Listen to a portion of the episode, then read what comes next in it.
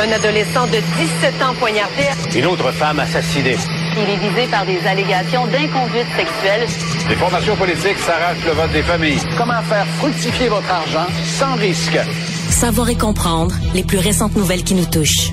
Tout savoir en 24 minutes. En manchette dans cet épisode du vendredi 7 juillet, le Québec connaît enfin la date d'ouverture du réseau express métropolitain. Violence envers les arbitres, un jeune souhaite que les conséquences des fautifs sévissent et un commerçant en furie contre le MTQ. Tout savoir en 24 minutes. Tout savoir en 24 minutes. Bonjour à tous et bienvenue à Tout savoir en 24 minutes. Salut Jean-François. Salut Marianne. Le REM, le réseau express métropolitain, ça fait tellement longtemps qu'on en parle. Vraiment? Est-ce qu'on peut dire il y a de ça quelques années? oui, mais là, la bonne nouvelle, où est-ce que je suis allé cette semaine que je l'ai vu? Euh, ah, ben en fait... Ben, à euh, Brossard, moi je le vois souvent. C'est ça. Il y avait du trafic et au lieu de prendre le pont euh, Jacques-Cartier, comme d'habitude, on m'a fait prendre le pont Champlain. Puis là, j'étais quand même un peu dans le bouchon, fait que ça avançait pas vite. Puis là, je le voyais circuler. Je, trouvais ça positif, je trouvais ça beau aussi de le voir, tu sais, dehors comme ça. je trouvais qu'on était arrivé en 2023. Tu sais, euh, quand je suis allé à Paris, entre autres, j'ai vu ça, ce genre de train-là qui se promène à l'extérieur. On n'avait pas ça au Québec. Fait que je l'ai trouvé beau.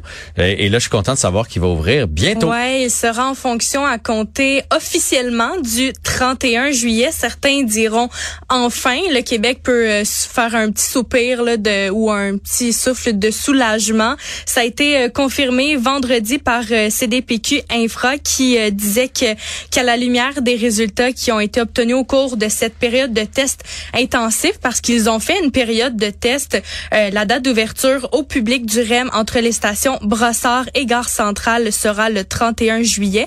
Donc, on parle ici vraiment de la portion qui est rive sud mhm. pour ce qui est euh, du euh, de, de, la fonction là, du REM. Donc, c'est une les, les, tests là, c'est vraiment une marche à blanc là, qui se fait. c'est un exercice qui, qui a notamment été lancé à la fin du mois de juin. Ça consiste à exploiter le système à sa fréquence et aussi à sa vitesse normale sans aucun usager, vraiment une période test. Eh bien, les tests vont se poursuivre au cours des prochains jours, voire même des prochaines semaines. Il y a un préavis de 30 à 45 jours là, qui avait été donné le 26 juin aux sociétés de transport en vue d'une mise en service. Et euh, d'ailleurs, par rapport au, euh, au, réseau de transport, là, euh, les réseaux de du, le RTL, le réseau de transport de Longueuil, d'Exo et le réseau de la société de transport de Montréal, la STM, vont pouvoir se mettre en branle dès le 31 juillet parce que les trois sociétés Transport avait annoncé ces derniers mois qu'elles allaient entamer une refonte majeure des euh, réseaux pour se préparer justement à l'arrivée du REM, notamment avec euh, des lignes plus euh, locales.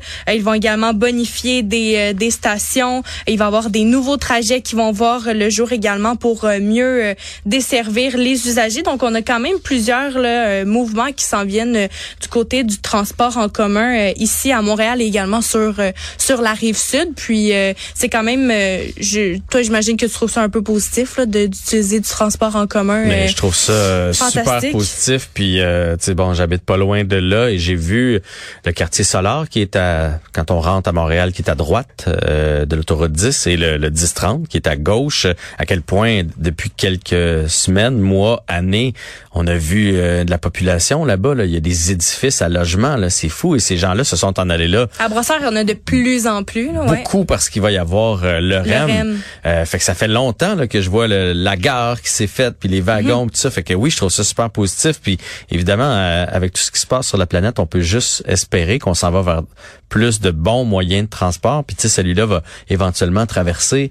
On va pouvoir se rendre un peu partout avec euh, avec le REM, partout sur l'île. Parce que moi, ma, blonde a toujours voyagé en, en train de banlieue. Mais le problème du train de banlieue, c'est qu'il t'amène de la rive sud.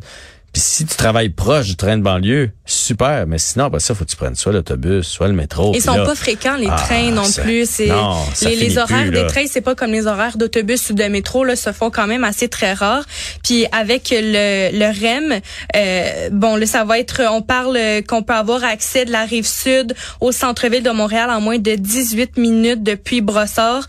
Euh, les services, ça va être aux 2 minutes 30 en heure de pointe, puis ça va être aux 5 minutes pendant la journée. Donc, ça va quand quand même être fréquent d'avoir des, des trains. Ouais, donc c'est le, premier tronçon là, à être en place, c'est euh, celui euh, celui de la rive sud. Et après le premier tronçon, euh, on doit quand même dire qu'il devait à l'origine être inauguré à la fin de 2021.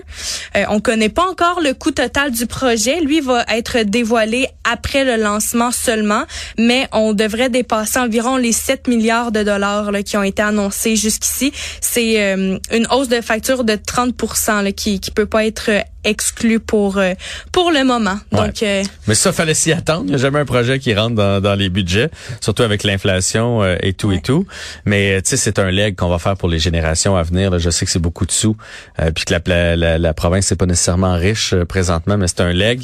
Puis le positif dans tout ça, c'est ils visaient la fin juillet, puis sont capables d'y arriver. Ça veut dire que les présentement les tests se déroulent bien. C'est ce que c'est. leurs C'est ce qu'on c'est ce qu'on comprend. Puis honnêtement, moi, je vais aller l'essayer. Tu sais, là, mhm. même si je pourrais venir travailler en auto, je vais quand même prendre le REM juste pour. Euh, Puis dans la carte puce, euh, dans le la carte puce, le mode tout mode, tout dépend des des des, des zones que vous avez. Là, A Montréal, B l'agglomération de Longueuil, Laval, C D. Euh, vous avez le, le, forfait de, du REM dans votre carte puce, donc vous avez droit. Euh, tout dépend. C'est sûr si vous êtes juste à Montréal, vous avez pas nécessairement droit à traverser vers la rive sud. Mais si vous avez zone AB, ABC ou ABCD, là, vous allez pouvoir prendre le REM, c'est inclus. Mais là, il va y avoir des billets uniques aussi, parce que moi, j'ai ben pas de carte opus. Là. Non, exact. Puis il va y avoir des communications là, éventuellement dans les prochains jours pour que les, les gens puissent euh, se renseigner sur les façons de prendre ce dit REM et aussi de connaître les tarifs du REM pour pouvoir l'utiliser et ainsi traverser du côté euh,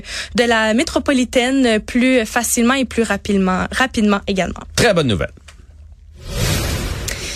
Un travailleur est en furie contre le MTQ, le ministère des Transports euh, du Québec. C'est un vendeur de piscine de Lanaudière qui est en colère parce que l'accès à son commerce a été bloqué et ce, au pire moment de l'année par des travaux qui ont été mis en place par le MTQ ces dernières semaines. On parle ici de Luc Pelletier, qui est propriétaire de piscine et spa Jaco à Sainte-Julienne, qui estime avoir perdu un bon 150 000 dollars de vente de piscine et hmm. de produits. Ouais, surtout les produits en début d'année, là. Parce qu'on peut acheter une piscine, mais après, ça prend du chlore, ça prend euh, du sel, peu importe euh, qu'est-ce que vous mettez dans votre piscine. Il y a personne qui part sa piscine puis qui a pas un problème. non, mais s'il y a un tuyau. As-tu une expérience j'ai, ça fait 20 ans que j'ai des, des piscines, puis il n'y a pas une année où il y a pas, pas de problème? Ne serait-ce qu'un petit gasket, un washer qui fuit, il y a toujours quelque chose. Ton eau est brouillée, tu as besoin d'un produit, tu vas aller la faire analyser. Donc, en début d'année, eux autres, si tu leur bloques leur cours, c'est, sûr que c'est des pertes euh, énormes. Ben oui, puis là, en, ce moment, avec la vague de chaleur des 40 degrés Celsius, euh, j'ai vu quelqu'un récemment qui me disait qu'il avait... Euh, la piscine était montée jusqu'à 86 sans chauffe-eau. Mhm. Donc, euh, l'eau est quand même confortable de ce qu'on dit. Et euh, bon, les, plusieurs personnes veulent en profiter de cette piscine-là, mais pour qu'elle soit fonctionnelle, doivent avoir accès à des services. Et justement, c'est ce que Monsieur Pelletier disait. Là, euh, c'est tellement compliqué de venir à leur boutique pour venir soit à, faire affaire avec une personne qui travaille là ou encore demander de leur service. Et les clients, eux, ben ils se cassaient pas vraiment la tête. Là, ils allaient chez le compétiteur qui était de l'autre côté de la rue, un peu plus haut, à environ 300 mètres, euh, là où il n'y avait pas de travaux. Donc, euh, c'est pour ça qu'il estime avoir perdu un bon 150 000 dollars. Puis on peut écouter euh, d'ailleurs Monsieur Pelletier, là je rappelle, qui est propriétaire de piscine et spa Jaco à Sainte-Julienne. Dans notre cas, à nous, c'est énorme parce que c'est, tu sais, déjà là, on est victime de la température. On peut pas être victime d'un MTQ en plus. On a des responsabilités à faire on a des contrats, on a des, des, factures à payer quand on achète notre matériel, mais on a des projections, on a des, des plans d'action et ces choses-là. Puis là, il t'arrive un moment comme ça, mais c'est dur pour une entreprise familiale. C'est extrêmement dur. Là. Hum, moi, c'est à l'entrepôt, on est plein de stocks là. Ben, j'en doute pas. Parce que, tu sais, ces gens-là font pas d'argent en décembre, en janvier, en février. Là. Fait oui, c'est saisonnier comme emploi. C'est là que ça paye, c'est là que ça compte. Puis surtout s'il y a un compétiteur à 300 mètres. T'sais, mettons, moi, j'ai une piscine au sel. Mm-hmm. Quand, euh, quand mon, mon, mon, petit voyant lumineux me dit que j'ai besoin de sel, j'ai pas, j'ai pas besoin de passer midi à 14 heures, de voir un...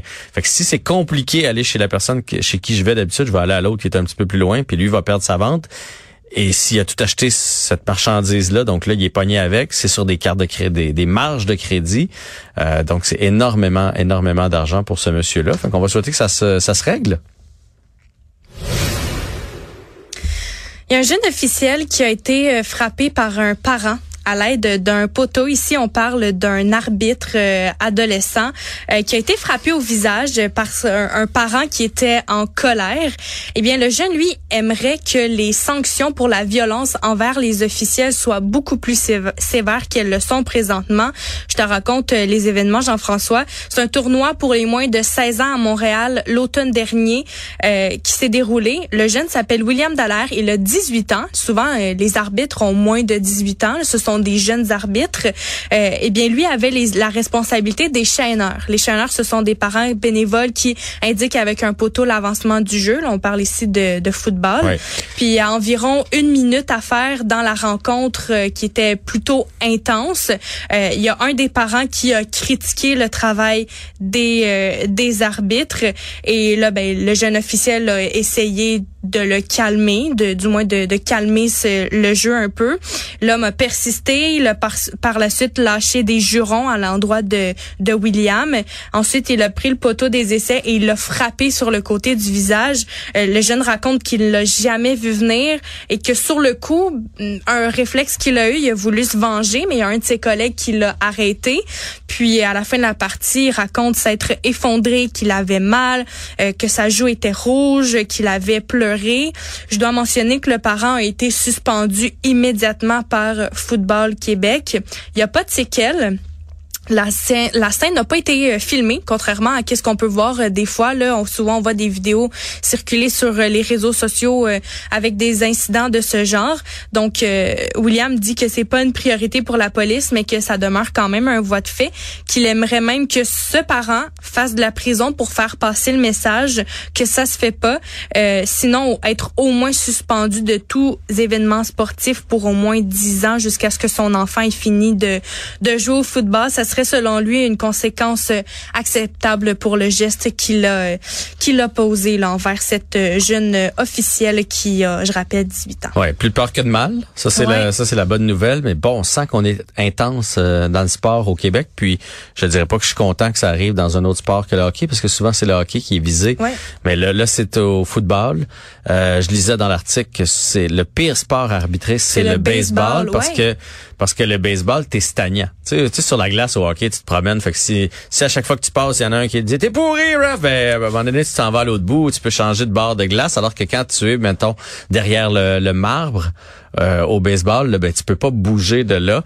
Euh, les parents vont devoir apprendre à se contrôler, euh, comme dans ce cas-ci. Là, donc c'est des parents bénévoles. Puis c'est souvent comme ça que ça fonctionne parce qu'on manque justement d'officiels. Donc des parents bénévoles, tu sais, envoie pas celui qui est le plus prime. Ça c'est la première des choses. Laissez loin de l'action. il faut il faut se parler entre parents. Ça arrive trop souvent dans les arénas, dans les parcs, dans qu'on crie après les arbitres. Puis ça devrait être notre devoir, mais c'est pas facile à faire. J'ai déjà été de, de, ce côté-là. Tu sais, un parent là, qui qui en Guirlande, un jeune arbitre de, 14 ans, ça devrait être notre responsabilité d'aller dire, hey, t'as assez, là. Mais c'est pas facile parce que tu sais, je suis qui moi pour aller dire au père de l'autre de, se calmer? Mais là, ce que ça fait, c'est qu'on en a plus d'arbitre. Ouais. Mon jeune m'aurait dit, je vais aller arbitrer, j'aurais fait, pas. Ah, il y a plein d'autres jobs que tu peux faire présentement. Tu es certain que tu veux te lancer là-dedans. Et pourtant, c'est de bons emplois qui, qui demandent beaucoup de maturité, euh, qui sont à l'extérieur ou encore quand tu es sur la glace qui, qui sont bons pour ton cardio. Tout ça, ça, garde, ça garde en forme. Tu sais, c'est des emplois qui devraient être agréables, mais à cause des parents, ça devient l'inverse. Et il y a tellement de cas à chaque année euh, qui font l'actualité et il y en arrive encore. Moi, c'est ça qui me fait capoter. Tu sais, il n'y a pas de plus belle prévention que toutes ces histoires-là qui font les nouvelles. Mais malgré tout, il continue d'arriver des comportements douteux dans les astrales. Ouais, puis on dit que c'est pour être officiel, euh, ça prend quand même un bon caractère pour ah endurer justement le, le, comportement des parents. Faut être fait fort. Puis on, raconte qu'un officiel qui a 14-15 ans, qui a du potentiel, mais s'il a pas le caractère pour endurer ça, ben il va tout simplement quitter. Donc quel message est-ce que ça envoie à ceux qui veulent être euh, euh arbitres? Eh bien, quel message s'envoie à son fils, à lui, là? Euh, s'il était là, papa bénévole, à traîner les chaînes, c'est parce qu'il y a un petit garçon sur le terrain ou il y a un garçon, on parle de 16 ans. Mais je veux dire, tu veux pas que ton enfant te voit pogner nerf après un arbitre? je sais pas le message, c'est pas la figure parentale que tu veux être dans la vie, là. Bref.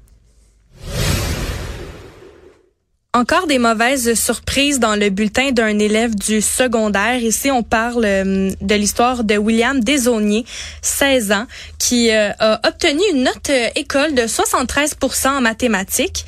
Eh bien, lui s'est retrouvé en échec parce qu'à son examen du ministère, qui valait seulement 20% de la note finale, ben, il a échoué. Donc, il a finalement, au final, échoué, échoué la matière et lui dit qu'il est sous le choc parce qu'il n'a pas obtenu la note de passage en mathématiques de quatrième secondaire.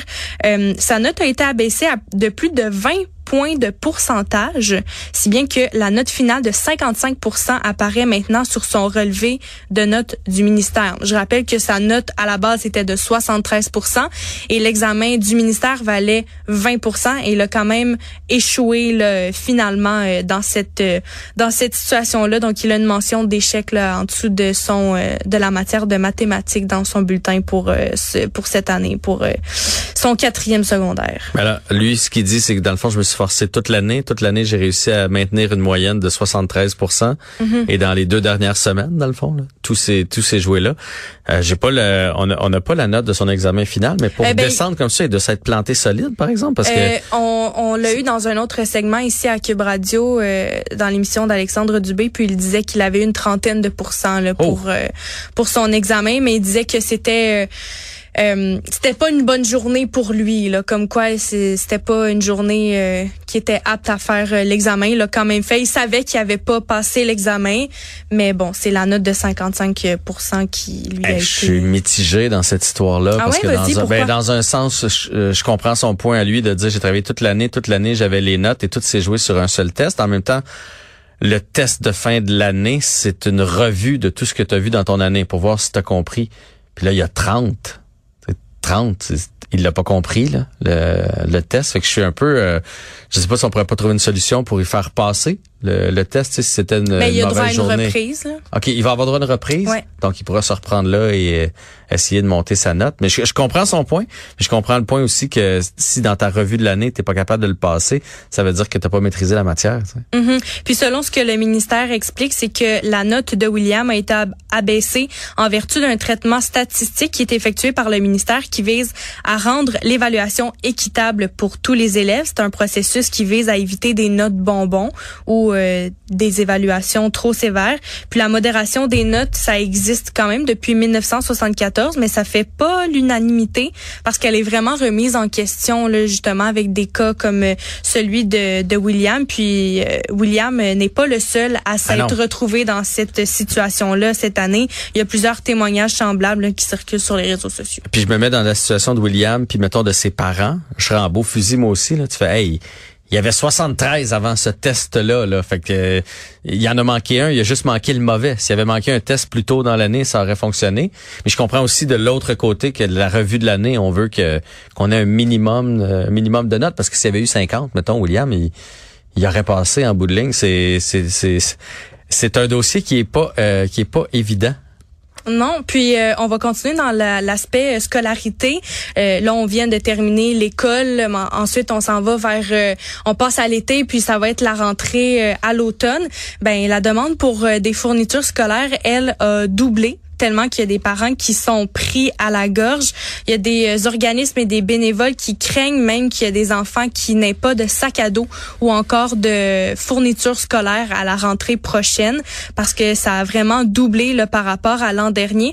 On peut écouter un extrait de Francine Laplante qui est une une bénévole de 55 ans qui lui qui elle a l'habitude de recueillir des sous pour acheter des sacs à dos remplis d'effets scolaires pour les enfants démunis.